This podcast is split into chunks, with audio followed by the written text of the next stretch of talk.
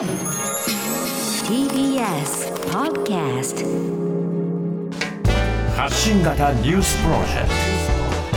ト。荻上チキ。セッション。新型コロナ中国当局の初期対応に出遅れ WHO の独立委員会が中間報告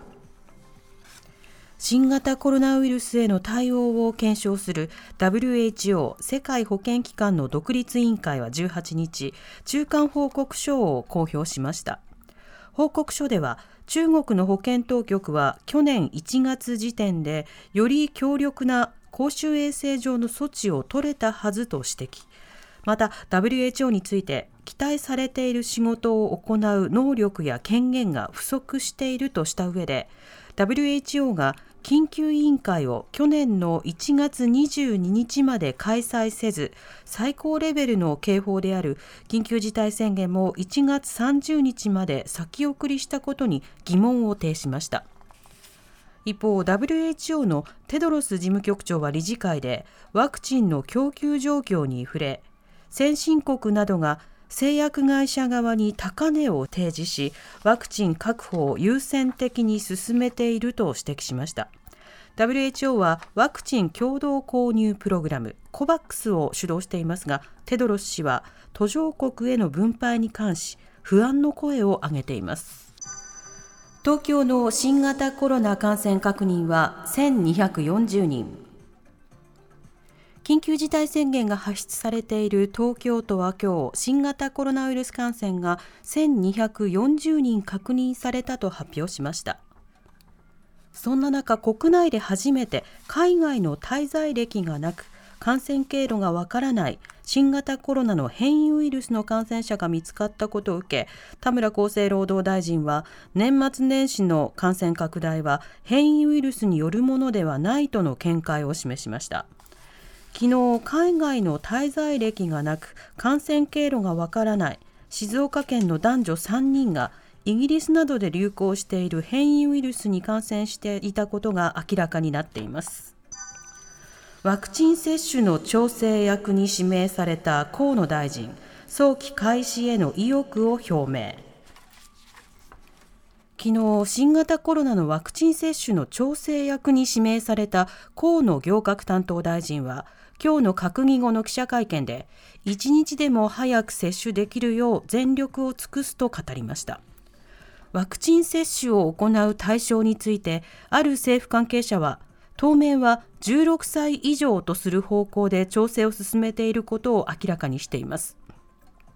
菅総理は昨日の施政方針演説でワクチン接種について2月下旬までには開始できるよう準備すると述べていて速やかに実施したい考えです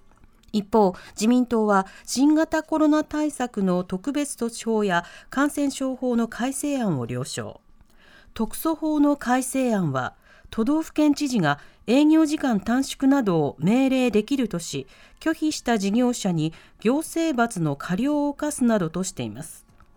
また感染症法改正案では入院拒否に対し1年以下の懲役か100万円以下の罰金とする刑事罰を設けました罰則規定に関しては野党をはじめ政府分科会や学会などから慎重意見が出ています首都圏の鉄道事業者明日から終電を繰り上げ。緊急事態宣言に伴い明日から JR 東日本や東京メトロなど首都圏の25の鉄道事業者が終電を繰り上げるなどのダイヤ変更を行います。JR 東日本は山手線や京浜東北線など首都圏の11路線で10分から30分程度。東京メトロではすべての路線で10分から20分程度終電を繰り上げます。鉄道各社はホームページなどでダイヤを確認するよう呼びかけていて特に別の鉄道会社への乗り継ぎには注意してほしいとしています。緊急事態宣言期間の来月7日まで続く見通しで宣言の解除や延長に応じて終了時期を判断するとしています。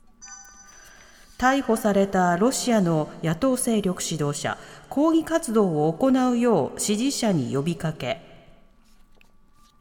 ロシア当局に逮捕され拘留中の野党勢力指導者ナワリヌイ氏が18日支持者に対し街頭に出て抗議行動を行うよう呼びかけました。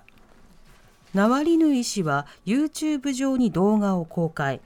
当局の自らへの対応を完全な無法行為と批判した上で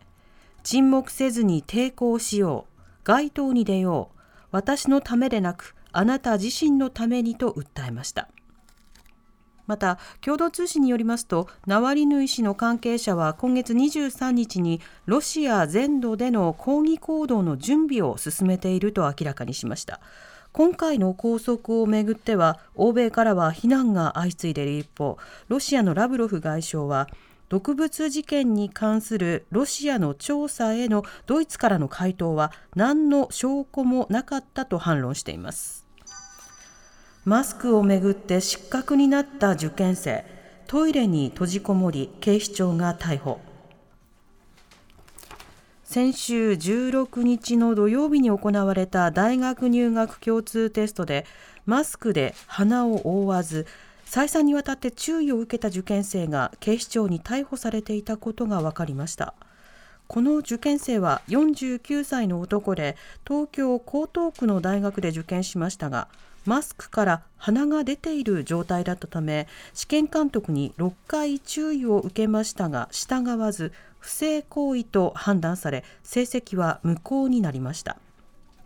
また男は退席するよう求められるとトイレに閉じこもったため大学側が通報。駆けつけた警察が呼びかけても出てこず警視庁に不退去の疑いで現行犯逮捕されました。おしまいに株価と為替の動きです。今日の東京株式市場、日経平均株価は昨日に比べ391円ほど高い28,633円46銭で取引を終えました。一方、東京外国為替市場円相場は午後4時現在1ドル104円5銭から6銭で取引されています。TBS ラディオ TBS ラディオ荻上チキセッション